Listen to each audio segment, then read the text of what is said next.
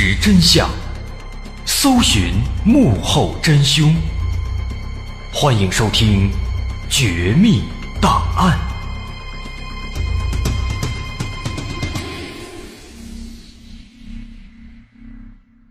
还原事实，探索真相，独到的风格，优质的内容，全网首档原创悬疑纪实类音频节目，全网收听第一《绝密档案》，面向全球招商。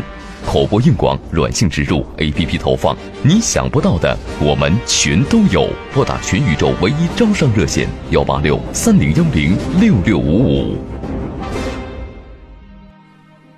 还原事实，探索真相，欢迎来到今天的绝密档案。我是大碗。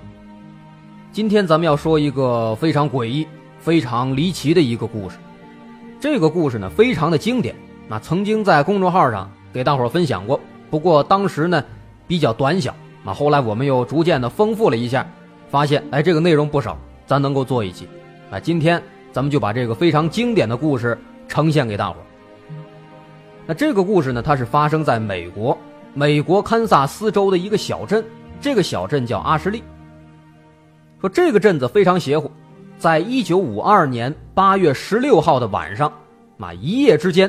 这个小镇就在世界上彻底消失了，怎么回事呢？哎，咱先来介绍一下阿什利这个小镇的情况。那么，其实从这个严格意义上来说啊，阿什利它并不能够算是一个小镇，因为它实在是太小了啊。说的是个小村庄呢，还差不多啊。堪萨斯州有很多很多这样的小村庄，啊，它的总人口数只有六百七十九人。那最后一次统计，这是六百七十九人，大多数居民都是以农业为生。这个小镇本身呢也比较封闭啊，它只有一条这个高速公路啊，洲际公路通到村子外面，只有这一条路。四周三面环山，另一面是荒地啊，大概是这样的一个情况。那么由此呢也可以看到，它规模非常小，位置呢也不是特别好。那再加上当时那个时候。这个计算机也刚诞生没几年啊，没有用到这生活的各个领域当中呢，所以说那个年代啊，对于城镇啊以及这个人口的登记记录都是非常模糊的。那像是这种阿什利这样的小地方，通常来讲不会单独备案啊，有的为了图方便，就顺便把它给合并到附近的另一个哎比较大的一个城镇里面一起来记录。那么换句话来讲的话。即便说这种小镇消失了，也不会有太多人注意。但是非常奇怪的是什么呢？不知道为什么，在这个小镇消失之后的几年时间里面，据说啊，美国政府那边一直在想方设法的把阿什利从所有的官方记录当中给抹除掉。那最后也确实这么做了，导致最后呢，就只剩下了一些零碎的民间传说。以及一些周边居民的回忆，那久而久之，这起事件就成了美国的一个都市传说了。那根据传说，阿什利这个小镇，它是在一九五二年八月十六号的晚上神秘消失的。那么至于它消失的原因，猜测和当天晚上发生的一场大地震是有关系的。那根据一些知情人士的说法，说在1952年8月16号凌晨的3点28分，在美国中西部发生了一场里氏7.9级的大地震。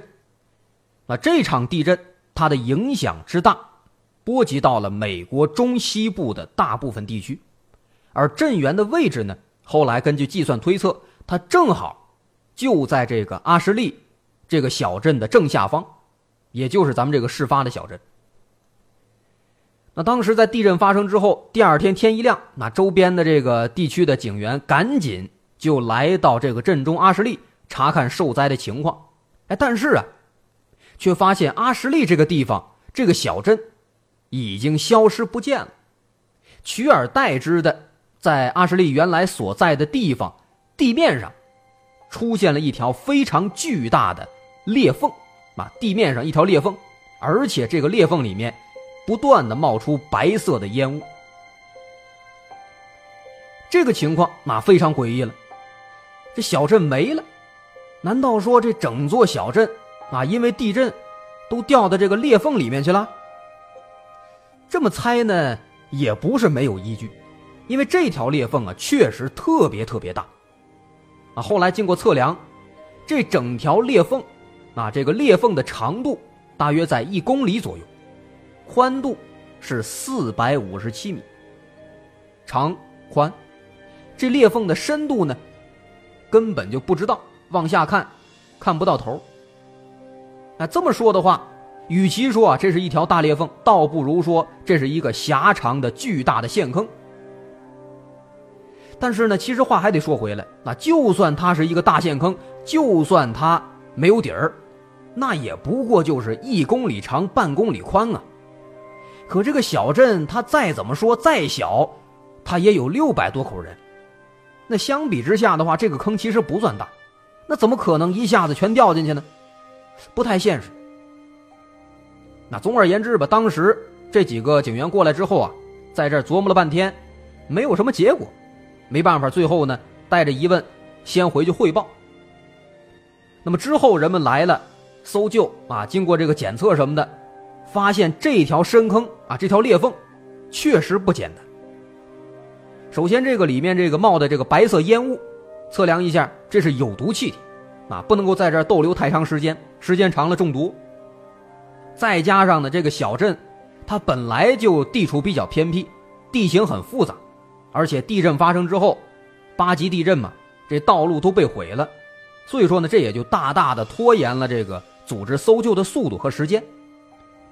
那之后呢，这种各种搜救行动啊，在这个地方断断续续的进行了十二天，啊，几乎在这十二天当中都掘地三尺了，但是没找到一个人影，人都不见了。那最后实在是没办法了，那官方只能够宣布说，镇上这六百七十九名居民全部都因为这个地震，葬身到这个大裂缝里面了，而那些房屋什么的，应该也都是被这个裂缝给吞噬了。哎，就这样，当时这个事儿呢，草草的了结了。但是啊，让人没想到的是什么呢？在这个事儿公布结果没两天之后，一九五二年。八月三十号凌晨两点二十七分，还是在这个小镇上，又发生了一场地震。这场地震七点五级，比上次只低这么零点四级。那这次地震之后，人们再回来看，结果来了之后啊，又吓了一跳。您猜怎么着？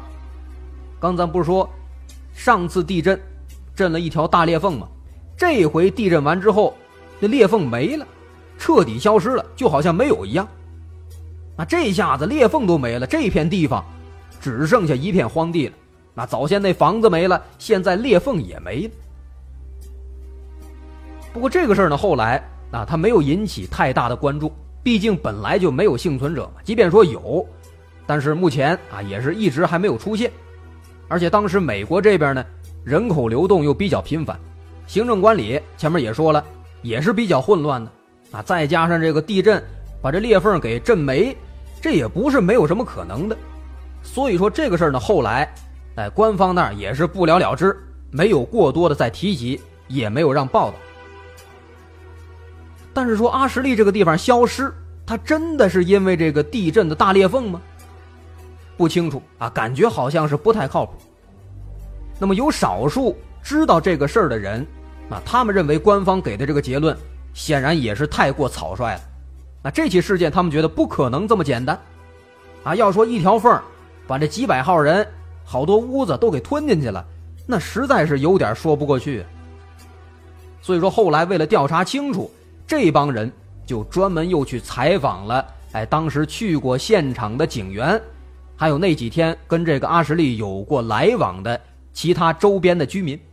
哎，最终通过这一番调查呢，果然就发现了很多很多诡异的事情。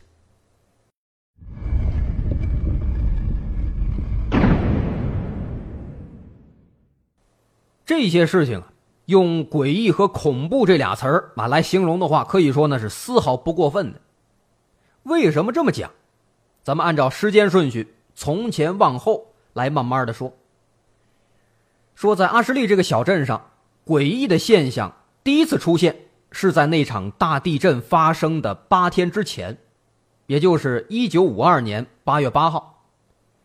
这天下午七点十三分，啊，应该是晚上的，不能说下午啊。七点十三分，有一个叫做盖博瑞·乔纳森的农民，他突然就发现，在这个阿什利的天空上，哎，出现了好几颗奇怪的黑色光球、黑色光点。那因为这个阿什利是个小镇嘛，很小，规模太小了，它本身没有警局，所以说当时乔纳森发现这个情况之后，就给离他们最近的一个叫做汉斯的小镇，啊，汉斯小镇给这个小镇上的警局打电话报警，啊，汇报这个情况。那根据当时乔纳森的描述说，从这天下午开始，啊，他就时不时的在这个天空当中就看到有一些很小。但是特别黑的一些奇怪的小黑点这个小黑点呢，持续的时间不长，一般来说出现之后，只有那么几分钟，然后就没了。那用他的形容，他的说法说呢，这些黑点似乎啊，就像是要把周围的光都给吸收一样，特别黑，漆黑一片，哎，时不时的还在这个天上啊来回诡异的扭动移动。那最后七点多这一次，这些小黑点儿。持续了有十五分钟左右，然后哎消失的一干二净。那其实当时呢，如果说啊只有这个乔纳森一个人报案，那没准啊可能是这个人这个眼睛可能出什么问题了，得病了。但是这个问题他要命就要命在当天报案的不止他一个，好几个人，同一个警局当天下午总共接到了十五宗类似的报案。但是呢，让警方感到非常奇怪的是什么呢？当时警方往天上看，没有任何异常，没有小黑点啊，因为警局他所在的这个汉斯小镇，离阿什利小镇并不远，很近。如果说阿什利的居民都看到那些小黑点了，那么警方这边啊，汉斯这边应该是也能看到的。那当天警方在接到这个电话之后呢，就顺带着。抬头往天上看了看，但是并没有发现有什么黑点。那汉斯小镇的其他居民也都没有看到这些奇怪的东西啊，就好像说只有阿什利那边才能够看见。所以说一开始警方在接到这个电话的时候呢，非常怀疑啊，认为有可能这是恶作剧，不太想管。但是呢，那后来没想到这个报案的人越来越多，那这样的话不管就不行了，这么多人报案。他有可能就是个真事儿。那这个情况啊是天上出现的，应该是归这个气象部门管，所以当时警方就决定第二天啊亲自到这阿什利去看看。如果说真的有，确实是那么回事哎，他们回来之后赶紧把这个情况向这个气象部门来报告，让他们来处理。但是啊，第二天，也就是那场大地震发生的七天之前。诡异的事情又发生了。一九五二年八月九号早晨七点五十四分，汉斯警局突然接到了他们的警长艾伦梅斯的求救电话。怎么回事？警长为什么求救呢？本来这个警长一个人一大早动身前往阿什利，但是呢，在路上莫名其妙的迷路了。根据这个警长艾伦后来的书面汇报，他说，在当天早晨六点钟，他跟往常一样，在汉斯和阿什利之间开车做例行巡逻。但是啊，他开着开着呢，发现这情况不太对，这四周一直都是荒郊野地，路上除了自己没有别的车了，这个情况和平时是完全不一样的。而且更可怕的是，后来他硬生生的开了一个多小时。仍然还是这个样子，没车，周围景色也还是那样。但是往常去阿什利开半个多小时就到了，不可能开这么长时间啊！那所以说惊慌之余，他只能打电话向警局求助。那么在一番沟通之后，他决定先返回汉斯。但是这个时候呢，奇怪的事情又出现了，他之前明明是开了一个多小时，但是往回开。只开了半个小时，就回到了汉斯了。那不仅如此，这件事最诡异的地方在哪儿呢？从汉斯到阿什利，这俩地儿之间只有一条笔直的公路，也就是前面咱说的阿什利出来的那唯一的一条路。这条路全程都不用拐弯。那他为什么会迷路呢？这个不得而知。在艾伦回来之后，当天上午九点十五分，他们决定这次多叫几个人一起去阿什利查看情况。那为了以防万一，这次呢，他们一共是派了七辆警车。但是这一次出发和早晨艾伦一样，七辆警车一共开了一个多小时，仍然没有到达阿什利，啊，就跟这鬼打墙一样。那最后没办法，他们只能再回来了。但是呢，让他们想不到的是，这个事情的发展开始越来越出乎他们的意料了。诡异的事情那是接连而至。这帮人刚刚回到警局没几分钟，来自阿什利的报警电话开始不断的打进来。那根据这个电话另一头阿什利那边居民的描述，说天上那些黑色的光点又一次出现了。并且这些光点开始不断的增大，不断的扩散，而且它们持续的时间越来越长。那现在这个阿什利的天空已经被黑色覆盖了一大部分了，看起来非常吓人。那接到这个电话，警方这边，他们抬头一看，奇怪了，这个天呢还是那个天，还是那么蓝，没有黑呀。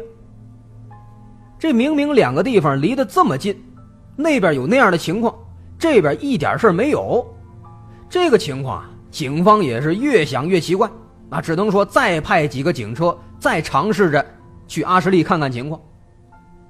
但是这次呢，几个小时之后，跟之前一样，同样是无功而返，他们根本就去不了阿什利，不管怎么开，始终到不了。那这个情况说的玄幻一点。就像是说这个地方啊被什么结界给挡住了一样，人们进不去。那另一边呢，这个报警电话也是一直在接连不断啊，说这黑色光点还是在继续的扩散。那面对这个情况，汉斯警方那边也没办法，只能够是说，哎，安慰住这些居民，让他们先镇静，尽量的待在室内，尽量的啊不要外出，因为这个时候警方已经隐隐的感觉到了。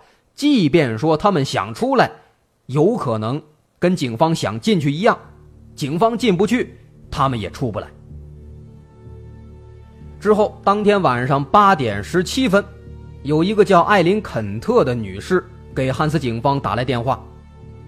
这个女士说，他们的邻居梅尔森夫妇在半个小时之前带着自己的孩子开车离开了阿什利，说是要去汉斯避难，那顺便。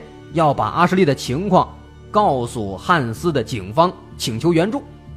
啊，所以说他打电话过来是想问问这个梅尔森夫妇是不是已经到了。那警方在听到这个电话之后呢，马上就派人到公路上去等着，因为这个正常的车程是半个小时。那根据这个电话里说的，半个小时之前他们出发了。那这样看的话，时间应该是正好。但是啊，警方当时一直等到半夜十二点，一直没有看到有人出来，公路上空空荡荡，没有车。于是警方就给那个艾琳太太打电话询问啊，说这家人是不是又回去了？但是呢，人家说这梅尔森一家一直就没有回来。那听到这个回答，人们心里边的最后一丝希望瞬间就破灭了。毫无疑问啊，这个梅尔森一家。那肯定是失踪了，那现在这个情况很有可能就是警方想进进不去，他们想出这也出不来呀。此时此刻，就连警方这边也感到非常的恐惧。阿什利这个地方，它到底发生了什么呢？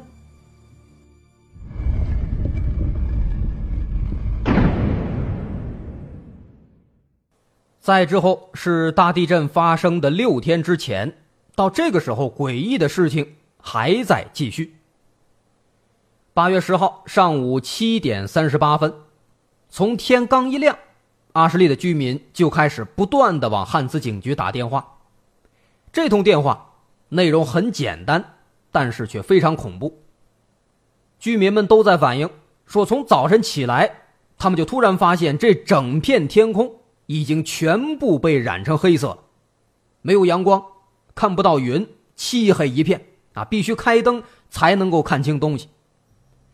那面对这样的环境，人们是越来越害怕，越来越恐慌，甚至已经有人开始趁着这个情况，那开始抢劫犯罪了。那这样的情况一出现，这不安的情绪开始逐渐的扩散，有很多人甚至已经被压抑的崩溃了。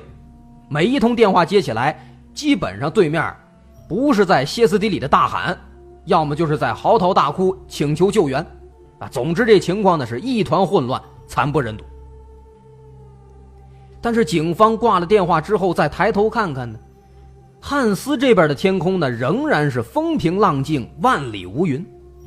这种对比，就显得非常诡异，每一个人心里都相当的复杂。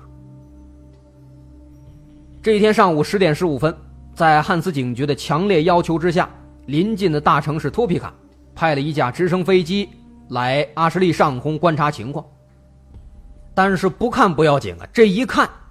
人们更懵了，因为当这个直升飞机飞到阿什利上空的时候呢，他们发现，在原本应该是阿什利所在的位置上，什么都没有，除了那些空旷的平地之外，别的什么都不存在。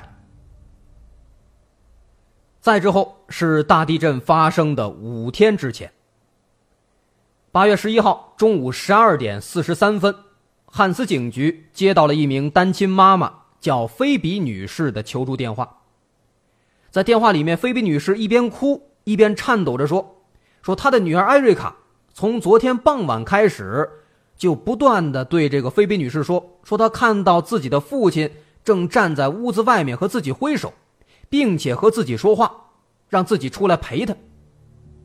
但事实上，这艾瑞卡的父亲早在三年前就因为酒驾意外身亡了。”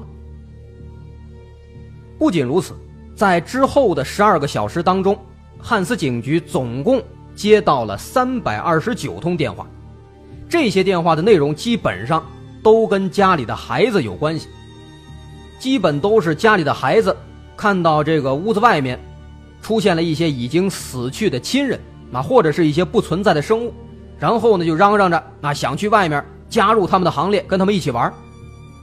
这些情况搞得当地居民开始更加的恐慌了，但是，在孩子身上的这个诡异情况还远远没有结束。在大地震发生的四天之前，也就是八月十二号，这天一大早，警方就接到报警电话，整个阿什利所有的孩子全部都人间蒸发了。一夜之间，这个小镇上二百一十七个孩子消失的无影无踪，不留一点痕迹。当时汉斯警方的心里边只有一个词儿能够形容他们的情况，那就是无能为力。因为这个情况实在是太过奇怪了，这整个阿什利啊就好像是被困在了另一个世界一样。即便说警方们都坐在警局里边心急如焚。但是不管怎么着急，怎么使劲儿，都没有办法改变阿什利的情况。警员们也只能不停的接电话，啊，尽自己所能安抚电话对面的人。之后是大地震发生三天之前，八月十三号。这天下午五点十九分，一名老人叫做斯科特·伦兹向警方打电话报案，说他发现，在阿什利南方的天空上。突然出现了一团红色的、橘红色的啊，一团大火光。他说，这团火焰非常的庞大，并且呢，在以肉眼可见的速度在不断的往外扩张，在蔓延。啊，本来那天空都被染成黑色了，这个大火光一出现，正在不断的把天空给染成红色。那老人的这番电话挂断之后，关于火光的电话开始不断的。疯狂的打进来，就这样，这些电话一直持续到第二天深夜，也就是八月十四号凌晨凌晨的零点零九分，最后一个来自阿什利的电话打到警局来了。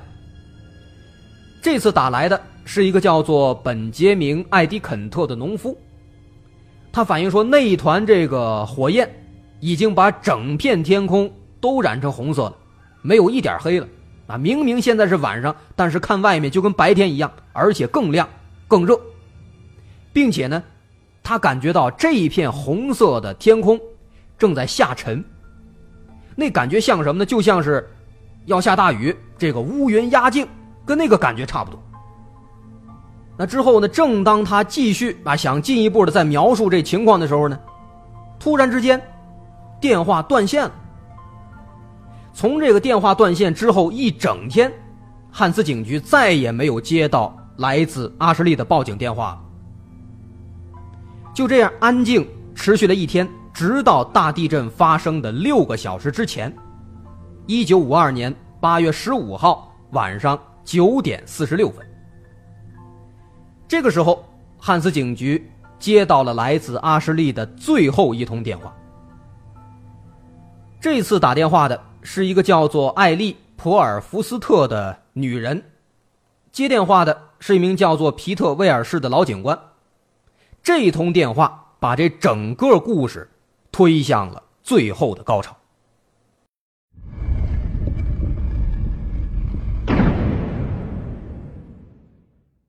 当时在电话响了之后，威尔士赶紧接起电话。一开始，他听到在这个电话里面只有这个沙沙的干扰声，直到过了好几秒，这里面才传出来一句：“哎，用很小的声音说的一声‘你好’。”然后对方自我介绍啊，说自己叫做艾丽·普尔福斯特。然后呢，介绍着介绍着，他突然就开始慌张的问：“啊，说你一定要帮我，我该怎么办呢？他们回来了。”他们昨天晚上所有人都回来了。威尔士一开始一听啊，他没明白他说的是什么意思，啊，认为说这个女的可能吓懵了，满口胡话。不过随后呢，他就听到在电话里面突然传来一声尖叫，啊，然后是这个福斯特女士的哭泣的声音。这威尔士一听，这怎么着？怎么突然尖叫又哭了呢？这意识到肯定是发生了什么事情。于是赶紧哎，一边安抚一边询问到底发生了什么事啊？慢慢说。另一边呢，这个福斯特就一边哭一边回答说：“说他看到了自己的儿子，本来一年多以前自己的儿子在一次车祸当中去世了，但是昨天晚上儿子突然又出现了，就一直在大街上走，而且全身都在着火，跟着火一样的发红。哎，他说着说着呢。”就又开始撕心裂肺的哭。这威尔士一听，就感觉很诧异，啊，因为这个威尔士的理智告诉他，这个女人她说的这个事儿啊，太过匪夷所思了。于是呢，他就跟这个福斯特女士说：“说不行啊，你这个说法不合理呀，不合常理啊，死的人怎么可能再出现呢？”啊，并且继续询问，说：“你刚刚说这个所有人都回来了，这个所有人指的是谁呀？”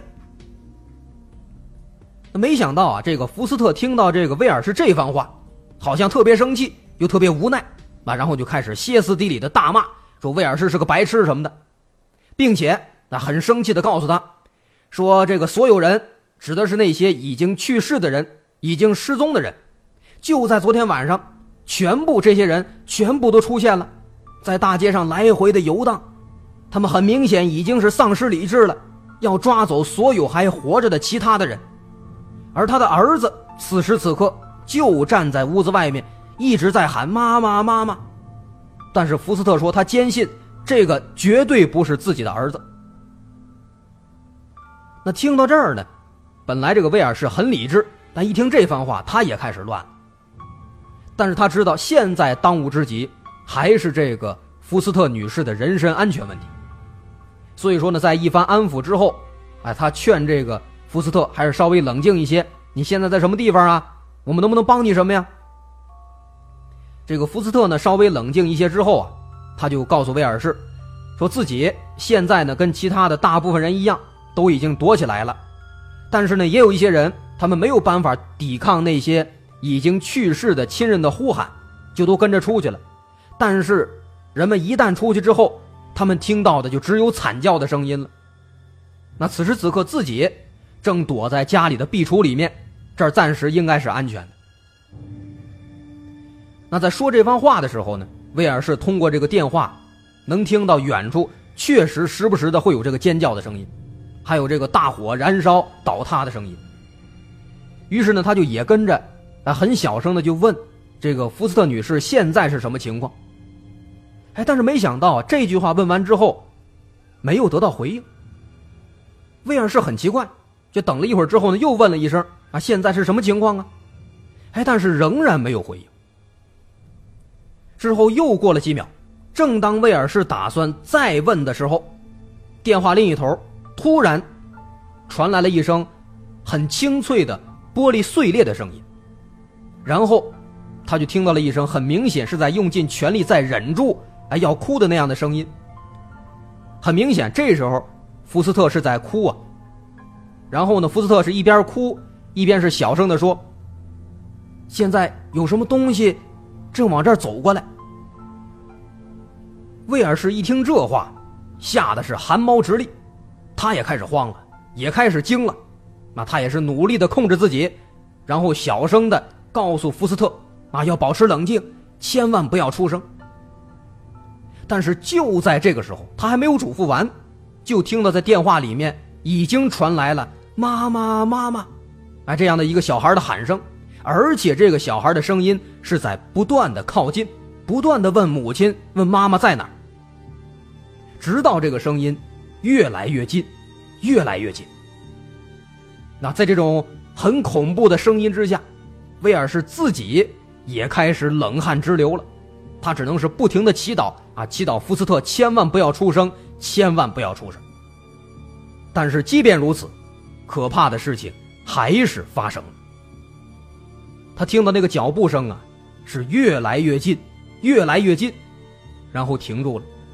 紧接着，是一声小男孩的呵呵呵呵的笑声。之后伴随着吱呀一声，福斯特躲藏的壁橱显然被小男孩打开了。再往后，电话里传出来的，就是那种撕心裂肺的尖叫声和小男孩欢呼的声音。再之后，电话挂断了。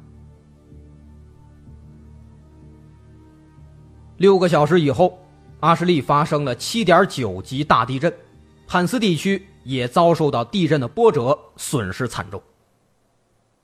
第二天早晨六点五十五分，周边其他地区的警员火速赶到现场。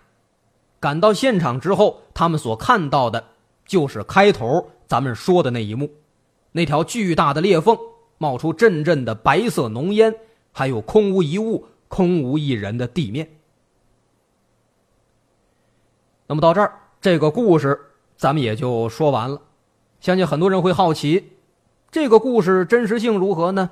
有没有必要去研究呢？其实，关于这起事件，人们主要提出的确实有两个疑点，两个比较大的疑点。首先，第一个疑点，如果说这起事件真的发生过，那么美国官方为什么没有阿什利的这个地名的记载？那这一点其实前面那咱们已经提到过了，因为在五十年代那时候人们还没有用上电脑，那么城镇数据的记载和更新都不太明确，包括当时咱们国家也是一样的。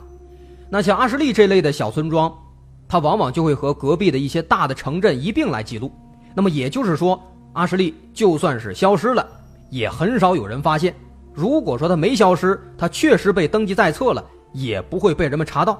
因为当时在记录的时候，他已经和其他的城市哎绑定在一起记录了，这是第一个疑点，还比较好说。那么第二个疑点就比较有意思了。那第二个疑点说的是，美国在一九五二年八月份并没有相关的发生地震的记录，同年只有四月和七月记录了发生过两次七级地震。那这一点就好玩了。因为这故事里面说了，阿什利这个地方它是伴随着这场地震才消失的。如果说记载的没有地震，那么是不是说这个故事就是虚构呢？的确，美国官方似乎的确没有当年八月份的地震记录。不过呢，也有人提出啊，说阿什利这个地方当年可能确实经历了很多非常离奇、非常玄幻的事情，只不过呢，当时可能确实也没有发生地震。而是因为其他的什么原因啊，彻底消失了。那么地震这个说法从何而来呢？他们认为有可能，这是一个官方因为无法解释阿什利发生的事情，所以说编造了一个地震的借口，啊，但是没想到这个事儿并没有因为这个借口压下去，反而是有越来越多的人那开始研究这个事儿，那一研究，人们开始发现了，哎，怎么当年没有地震呢？哎，所以说地震这个问题就成了一个矛盾点了。那另外呢，其实有一些支持派啊也说。说这个有不少堪萨斯州的网友，他们的父母啊，曾经确实是听过有阿什利这个地方，但是为什么在五二年之后就不见了，就消失了，他们也不清楚啊，就光知道当年这个小镇呢还存在过，但是啊，当时发生了一些让人不愉快的事情，那再后来怎么着，他们就不太清楚了。那其实换句话说，也就是说呢，阿什利消失的原因究竟是什么，现在还是个谜。那不只是原因，就连这个事儿它是不是真的存在过、发生过，到现在也还是一个谜。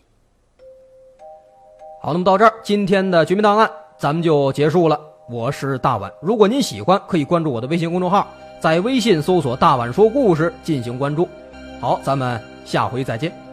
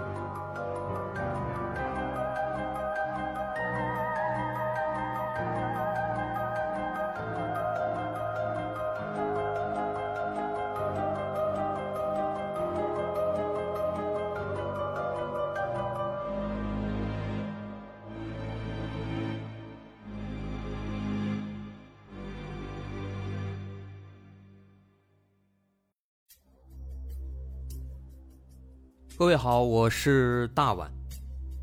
我们的《绝密档案》在喜马拉雅已经陪大家走过了一年多的时间，一年多的时间，我们更新了一百多期节目，在这一百多期的内容里，我们讲述了各种各样的怪奇事件。那在今后呢，我们也想尝试去做更多的其他类型的内容，比如一些自然怪象，比如有一些名人的黑幕。或者说是黑帮的发迹史，亦或是各种悬疑大案，以及更多的其他题材的探索。针对这些内容，目前我们也已经有了一个大概的规划。我们将会把这些内容做一个大概的整合，放在之后我们即将推出的一个新的专辑当中。这个专辑的名字暂定叫做《绝密档案：深夜调查局两百家尘封的未解之谜》当中。需要说的是，这个新专辑我们决定在喜马拉雅作为会员节目进行独家播出，总计有两百多集的内容。专辑上线时间将会在不久之后的九月九号，大家届时可以在喜马拉雅搜索关键词“绝密档案深夜调查局”，就能够找到这部新的专辑了。在上线前的这段时间当中，也欢迎大家添加我们喜马拉雅工作人员的微信。X m l y 零三三零，也就是喜马拉雅四个字的拼音的首字母加零三三零，x m l y 零三三零。添加微信之后，工作人员将会把大家拉进喜马拉雅官方的粉丝群，届时将会有不少福利活动，送喜点、送签名书等等其他惊喜在等着大家。需要特别说明的是，新专辑。将会是喜马拉雅的会员专辑，也就是说，如果您是喜马拉雅的会员，就可以免费收听本专辑。目前，喜马拉雅的会员价格为每个月六块钱，六块钱就可以听到我们的两百多集故事，也是很划算了。希望大家能够多多理解，多多捧场。九月九号，我们不见不散。